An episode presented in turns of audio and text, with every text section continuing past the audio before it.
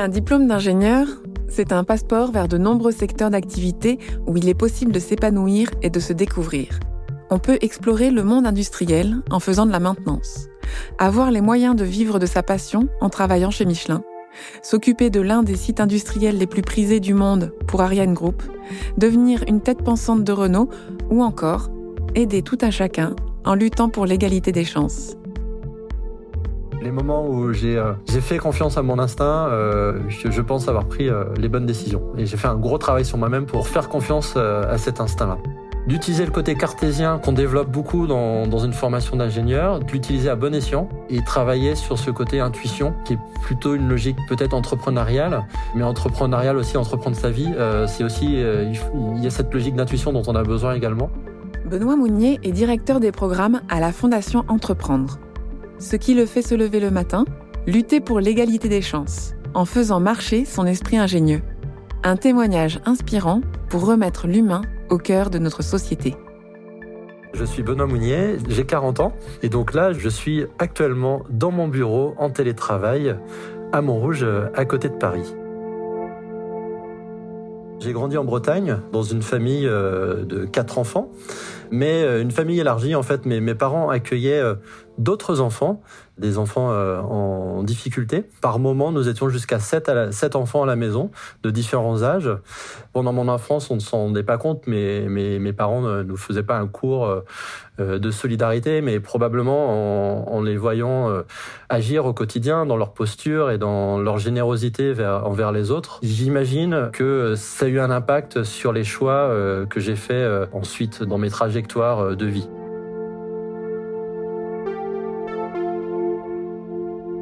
Moment du bac, il se pose la question de, l'orientation. Bon, j'étais pas plus euh, attaché à l'idée d'être ingénieur ou pas. Je me posais des questions.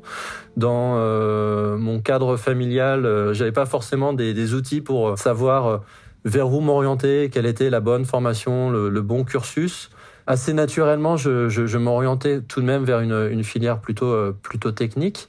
La réponse, en fait, elle, s'est faite euh, lors d'un salon euh, d'étudiants où j'ai j'ai rencontré des étudiants de ce qui s'appelait l'IST à l'époque et qui s'appelle aujourd'hui l'ICAM. Il y a deux choses en fait qui m'ont intéressé. C'est ce côté alternance et ce côté, cette dimension humaniste qu'on retrouve dans dans l'école et que j'ai pu percevoir dès euh, finalement cette rencontre dans, dans, le, dans le salon. Donc je me suis rendu ensuite euh, à une porte ouverte et euh, je suis ressorti en, voilà, en étant sûr de mon choix. C'était c'était pas nécessairement être ingénieur que je voulais, mais c'était rejoindre l'ICAM en alternance. Et donc j'ai rejoint en 1998 le campus de La Roche-sur-Yon.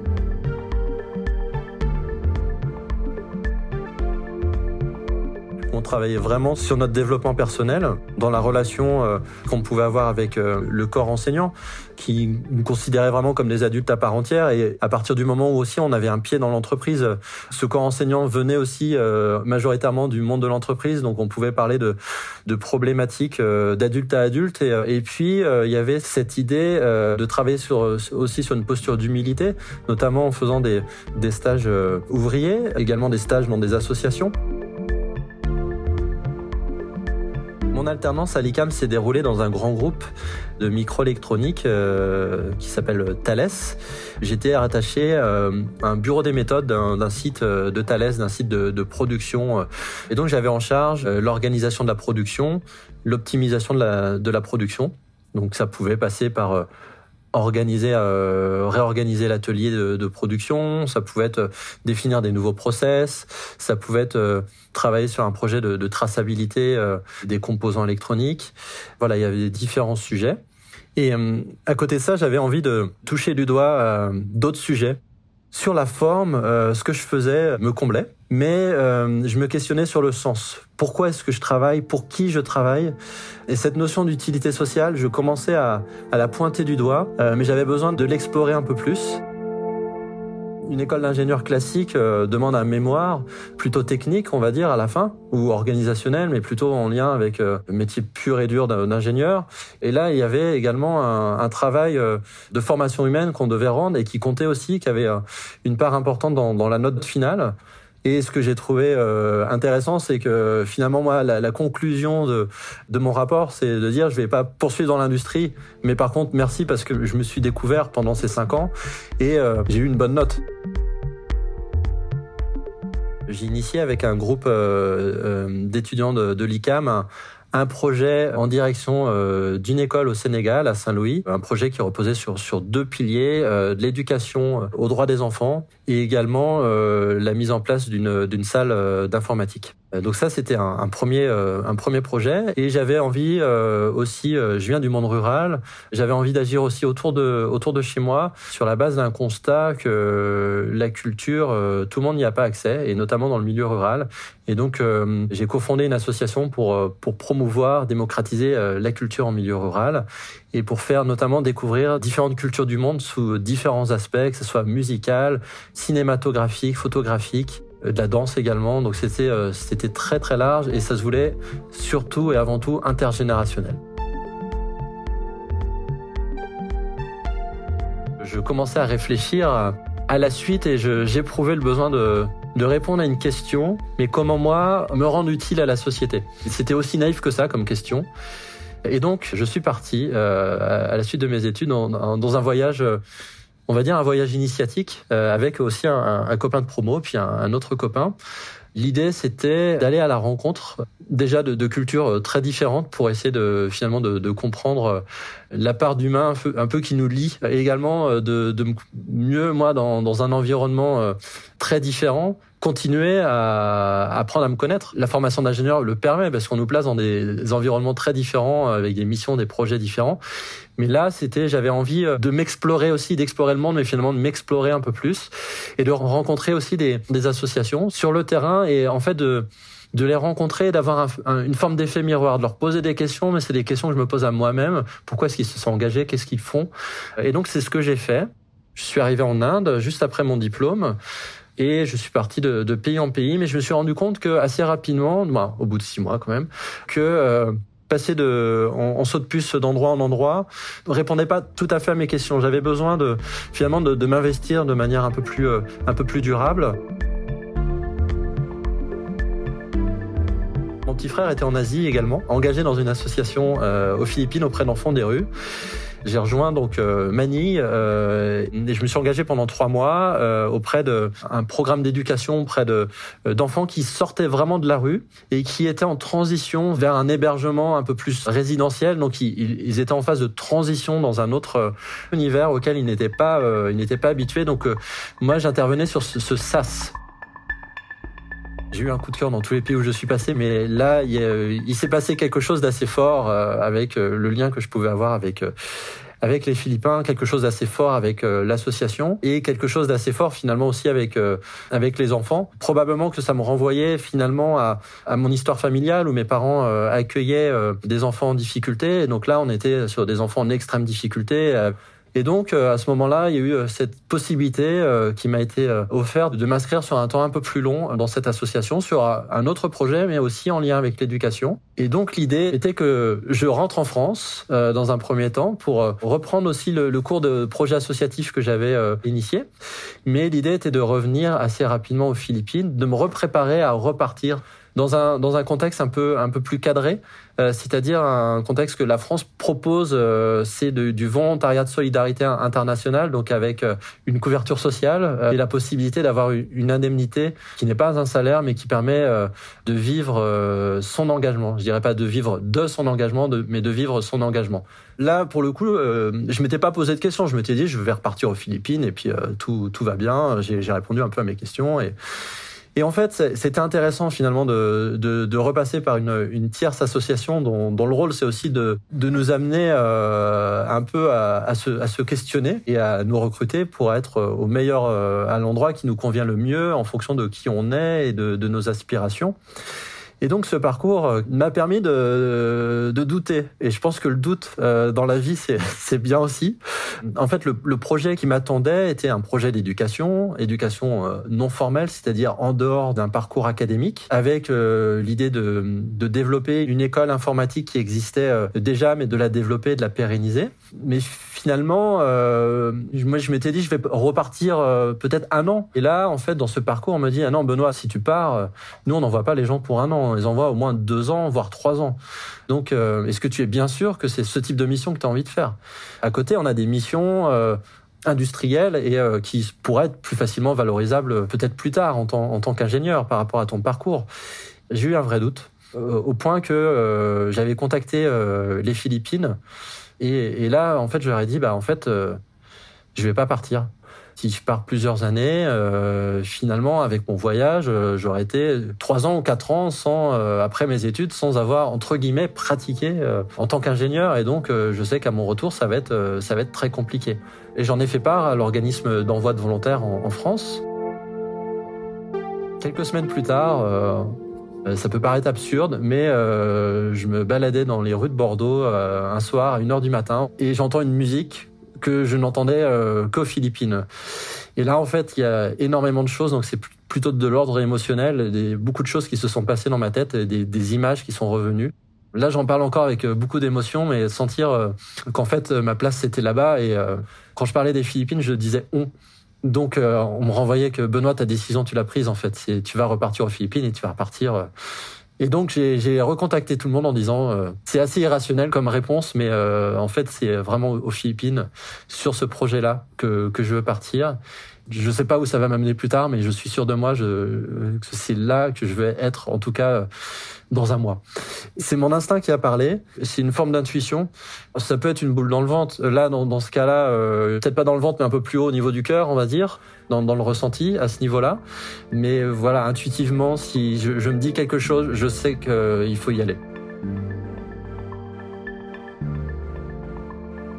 Et donc me voici euh, à l'aéroport de Manille avec mon sac à dos et je vais retrouver donc cette association Virlani Foundation avec une mission d'assurer la coordination et le développement et la pérennisation d'un programme d'éducation non formelle L'idée de ce programme, on va dire qu'il y avait, il y avait deux, deux grandes activités. L'activité plutôt euh, de développement de compétences euh, à la fois académiques pour euh, que les enfants qui se retrouvent scolarisés ne décrochent pas, puisque on avait affaire à des enfants qui ont été plusieurs années sans aller à l'école, mais qu'ils puissent reprendre confiance en eux. Donc on a développé des, des pédagogies plutôt ludiques pour qu'ils se, ils se sentent pas enfermés par l'aspect très académique et très scolaire de, l'école.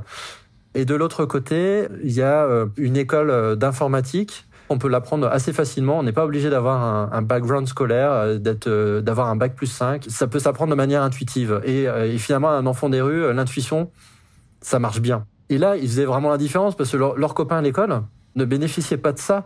Et donc, ils avaient vraiment confiance en eux. Là, ils se sentaient euh, pas rabaissés par rapport à, leurs copains à l'école qui venaient d'un, qui avaient un autre euh, environnement social. Euh. Ça faisait la différence. Et, et certains, après, on a créé des liens avec des entreprises du coin et certains ont pu faire des stages et ont poursuivi dans, dans ce domaine plus tard. Pendant cette phase, je me suis vraiment extraordinairement épanoui. Déjà, parce qu'il y a cette phase d'immersion euh, dans, une culture, et c'est une vraie immersion parce que l'association est philippine avec euh, des staffs euh, des staffs philippins. C'est travailler avec des gens qui ont des, logiques très différentes de soi. Ça amène à, à comprendre aussi les biais qu'on peut avoir nous-mêmes, qu'on pense être universels et se dire qu'on a nous-mêmes énormément de biais culturels. Ça aide à faire preuve un peu d'humilité.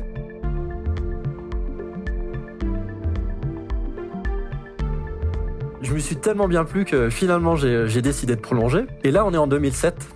Ça faisait euh, déjà quatre ans que j'étais diplômé. Euh, j'ai été diplômé en 2003. Et donc se posait la question, euh, d'un retour. Je, je savais que rester trop longtemps à l'étranger, à un moment donné, il y avait un point de non-retour. Je savais par euh, retour d'expérience d'autres personnes et je voulais pas me fermer la porte à repartir à l'étranger, mais je voulais euh, refaire un passage de quelques années, euh, quelques années en France. Donc nous sommes en 2007 et donc je rentre en France et là, de nouvelles questions se posent. Moi, en tant qu'ingénieur, qu'est-ce que je veux faire? Mais en France J'entendais parler du monde de l'économie sociale et solidaire. c'est un concept qui était émergent, mais qui en fait qui existait depuis quelques décennies, mais dont on parlait de plus en plus. J'avais aussi cette envie de cette envie de transmettre à d'autres jeunes cette idée de s'engager pour autour de chez eux. Et donc finalement, j'ai euh, rejoint une association euh, qui s'appelle Unicité, qui euh, accompagne des groupes de jeunes dans le cadre d'un engagement sur 6 à 9 mois, dans le cadre d'un ce qui s'appelle aujourd'hui un service civique. L'idée, c'est de leur permettre de, de, s'engager collectivement auprès de différentes associations de leur territoire et en même temps euh, de prendre un temps de réflexion pour la suite euh, pour eux. Une expérience assez euh, assez enrichissante avec des jeunes de vraiment de, milieux sociaux très différents, de niveaux d'études très différents, donc tous très différents parce qu'on a choisi faire en sorte de concevoir des équipes où ils sont différents eh ben, j'ai fait encore une belle, euh, une belle expérience d'interculturel. Et ça, je l'ai fait pendant une année pour ensuite euh, créer une, euh, une antenne sur un, autre territoire en Ile-de-France, en Essonne. et là, donc, j'ai recruté une équipe de salariés et on a recruté une quarantaine de, volontaires, de jeunes adultes. Et ensuite, j'ai, j'ai été en charge l'année suivante de, la coordination opérationnelle de l'ensemble des antennes en Ile-de-France, donc avec derrière une dizaine de salariés et puis une centaine de volontaires. Et donc, finalement, l'ingénieur dans tout ça, il aide à, concevoir un processus. Il va ensuite contribuer à l'animer. Et ce processus, bah, il permet d'identifier les besoins sociaux, sociétaux, les aspirations euh, des gens, et ensuite apporter des réponses. Alors, soit on parlait d'intuition, bah, soit c'est l'intuition, euh, mon intuition qui peut apporter des réponses en disant on pourrait faire ça, mais plutôt d'amener euh, finalement des gens, des acteurs à, concevoir des réponses adaptées à leurs besoins et à faire en sorte que ces réponses-là se pérennisent.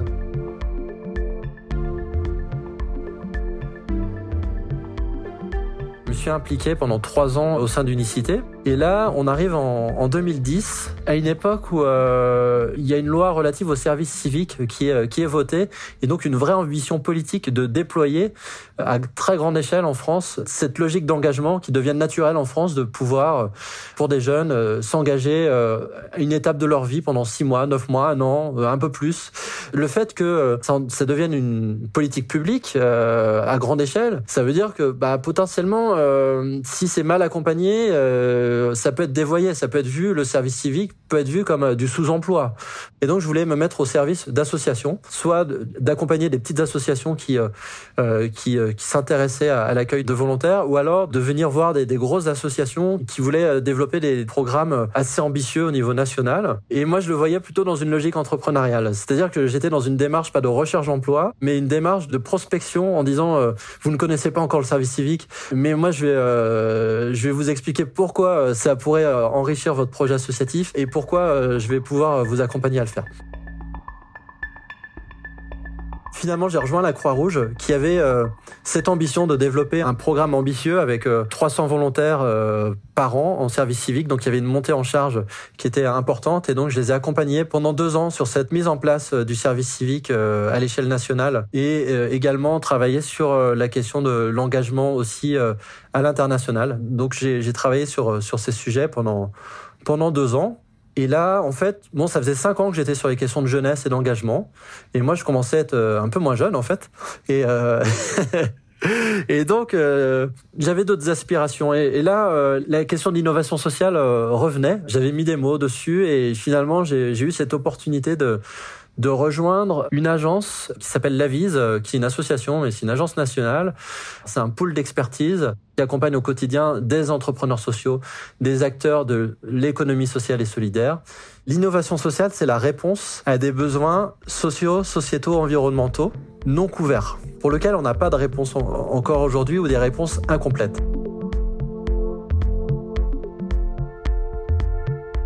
Mon rôle, qui était de, favoriser le transfert d'une innovation sociale qui venait du Québec, qui s'appelle euh, l'accorderie, euh, qui est un système d'échange de services, une forme de banque, en gros, dont la monnaie, c'est le temps ça pose d'autres questions philosophiques. C'est euh, qu'est-ce qu'est la richesse dans notre société? Pour être clair, on ne faisait pas la promotion du temps comme monnaie unique, mais comme une monnaie complémentaire. En fait, ce qu'on appelle une monnaie sociale fondamentalement, la monnaie, c'est l'échange.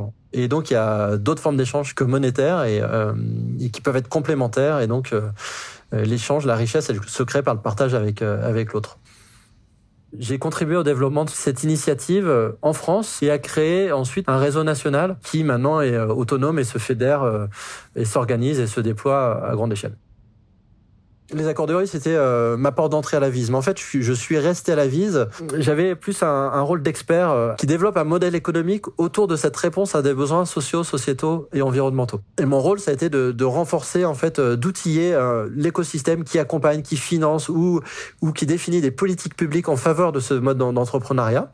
Donc, c'était un, un, rôle un peu plus, un peu plus technique, mais avec une vision un peu plus macro également des enjeux. J'ai développé un, au sein de la vise un centre de ressources nationales sur l'évaluation d'impact social. En gros, comment est-ce qu'on mesure les effets de ces entreprises euh, sur la société? Il y avait un enjeu énorme puisque c'est un nouveau mode d'entreprendre et dont euh, finalement euh, la richesse, on ne devrait pas la calculer uniquement sur une rentabilité parce que certains étaient à lucratif, reverser 100% de les bénéfices dans, dans le fonctionnement de, de la structure. Il y avait un enjeu à dire, à montrer qu'il crée d'autres richesses, mais de manière concrète. Et bah, en parallèle, en fait, le côté euh, engagement, euh, développement du pouvoir d'agir, j'en avais toujours envie. Et j'ai, en fait, j'ai été euh, la personne avec qui j'avais travaillé à, Unicité, la personne qui, qui me manageait, partait sur sur une idée, libéraliser l'engagement bénévole en France sur la base d'un concept qu'elle avait pu expérimenter aux États-Unis. En fait, un engagement bénévole court, collectif, ponctuel et concret. C'est-à-dire qu'en fait, il y a plein de gens qui avaient envie de s'engager, mais la porte d'entrée dans les associations est, souvent euh, difficile. C'est-à-dire, euh, bon, bah, si t'es pas capable de donner 10 heures par semaine et euh, si tu montres pas que tu as tel type de compétences, souvent c'est des recrutements plus durs que dans, le monde du travail. Hein. Ou alors, de l'autre côté, des, des citoyens qui ne connaissent pas le monde associatif et qui ont peur juste d'ouvrir la porte simplement, quoi. Et donc en 2013, nous avons créé Benenova. On allait chercher les citoyens et via, euh, en les mettant en lien via une, une, plateforme digitale, on les met en lien via une plateforme digitale.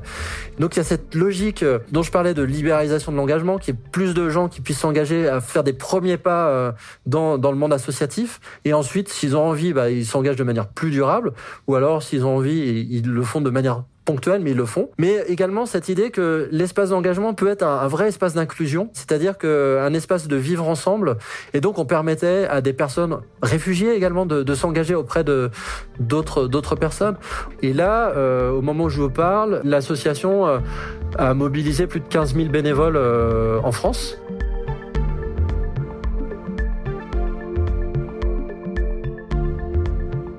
Ça faisait six ans euh, que j'étais à la Vise. Je voyais l'association qui avait besoin de se déployer. Moi, je la voyais, j'étais impliqué, mais à côté quand même. Je, travaillais, donc j'étais beaucoup dans des yaka qu'on faudrait qu'on se développe comme ça, ceci, cela. Et je crois que j'avais envie dans ma vie de, reprendre une décision un peu forte, un peu celle celle que j'avais vécue euh, après mes études, en fait, de prendre cette décision de partir avec mon sac.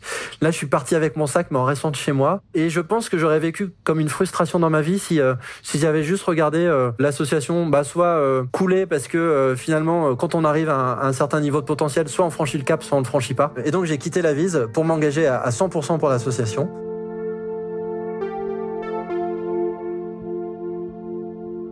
J'ai contribué à, la pérenniser, à développer des, partenariats euh, assez forts, euh, assez stratégiques, notamment des partenariats financiers, des partenariats institutionnels, et essayer d'apporter euh, encore peut-être le côté ingénieur, mais un peu, de méthodologie. Donc c'était vraiment pour moi un, passage, le temps d'une transition. Et voilà. Et ensuite j'ai rejoint la fondation Entreprendre en janvier 2020.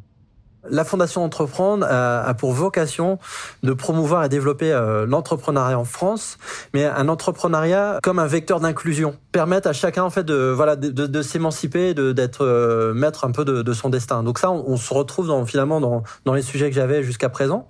Euh, la fondation, c'est une, une fondation redistributrice, c'est-à-dire qu'elle collecte de l'argent, elle lève des fonds pour euh, redistribuer à des projets associatifs ou des associations qui, euh, qui portent cette cause-là. Dans la Fondation Entreprendre, je suis directeur des programmes et donc je construis euh, cette stratégie de déploiement de fonds. Et l'idée, en fait, de manière un peu plus philosophique, je transforme cette valeur euh, financière en, valeur pour la, pour la société. On décide d'investir euh, cet argent dans des projets associatifs qui répondent à des enjeux qu'on a identifiés et donc d'où la notion de stratégie qui est importante. Et on, joue un rôle d'animateur, de, dynamique collective entre des acteurs qui sont euh, impliqués sur des enjeux similaires. Et on, on travaille à renforcer aussi leurs capacités pour qu'ils puissent agir. Et également, on développe un programme pour euh, renforcer non pas euh, des projets, mais vraiment des associations dans leur déploiement stratégique euh, à trois ans, où, on développe un soutien financier, mais un accompagnement derrière. Donc ça, la direction des programmes, c'est ce qu'on c'est ce qu'on fait à la, à la fondation. J'arrive à rejoindre le, côté inclusif, qui est une partie de mon parcours, le côté développement du pouvoir d'agir via l'entrepreneuriat, et le côté économique. C'est intéressant parce que je pense que euh, j'ai touché à des sujets différents, mais c'est c'est peut-être le moment là où je je capitalise en fait sur sur ce parcours. Donc il est temps après euh, après 17 ans.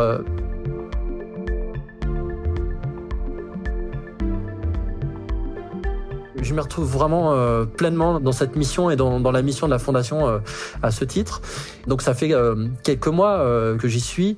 Si on veut le résumer, en année 1, j'essaie de construire un cadre qui permettra d'avancer, d'être dans une logique plus stratégique dans notre approche de financement, dans des logiques plus coopératives, donc en définissant des, des programmes thématiques et collectifs portés par plusieurs associations et également sous forme un peu d'incubateur où on soutient des associations de manière aussi structurelle euh, avec une vision à trois ans, avec un, de l'expertise et de l'accompagnement qu'on va déployer et en même temps un peu politique derrière où on déploie un, un pilier euh, qui est euh, de plaidoyer pour être le porte-voix d'une cause que jusqu'à présent la fondation n'assumait pas vraiment.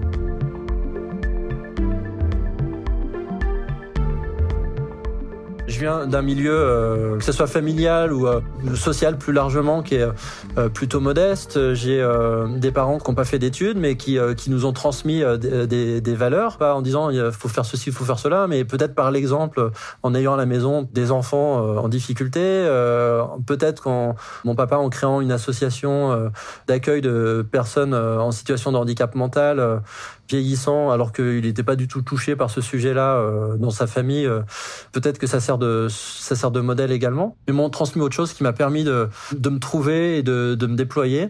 Et également bah, un milieu où, si je prends l'exemple des, des, personnes qui étaient euh, dans ma classe en primaire, on doit être deux à avoir eu le bac et je suis le seul à avoir eu un bac plus 5. Donc j'ai bien conscience que en fait l'environnement compte énormément sur euh, sur la réussite qu'on peut avoir.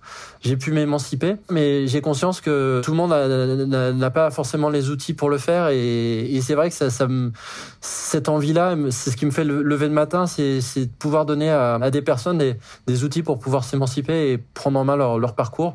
C'est quelque chose qui me touche, qui me touche aussi dans mon parcours aujourd'hui. Je vois bien, euh, même si on parle de social, qu'il y a quand même euh, des plafonds de verre à percer euh, et je vis au quotidien moi-même personnellement donc euh, ça, ça me ça m'anime beaucoup. À l'ICAM, on travaille sur euh, cette posture d'humilité et je pense que c'est important de l'avoir quand on, on, veut comprendre une problématique, de se mettre à côté et pas au-dessus de l'autre. Également d'avoir cette posture pour concevoir une réponse parce que la réponse on l'a pas, c'est les autres qui l'ont alors, ce qu'on pourrait me souhaiter pour l'avenir, bah, c'est plutôt ambitieux. Euh, garder cette énergie euh, que je, veux avoir et de, la libérer et de pas de pas me mettre de frein et, en même temps euh, de rester dans cette posture modeste et de savoir d'où je viens et de relire mon parcours euh, régulièrement. Je suis Camille Schneller. Vous venez d'écouter le quatrième épisode de la deuxième saison de Parcours d'ingénieur, un podcast de l'ICAM dans lequel des ingénieurs vous racontent leur parcours de l'école d'ingénieur à aujourd'hui. J'espère que ce témoignage vous prouve qu'être ingénieur, c'est aussi participer à créer un monde plus juste. Vous pouvez retrouver les épisodes de cette série sur toutes les plateformes de podcast. L'ICAM forme des ingénieurs généralistes avec trois parcours possibles, dans des campus répartis sur quatre continents. Et si vous souhaitez en savoir plus sur nos formations, je vous invite à visiter notre site web icam.fr icam.fr et à nous rencontrer. À bientôt!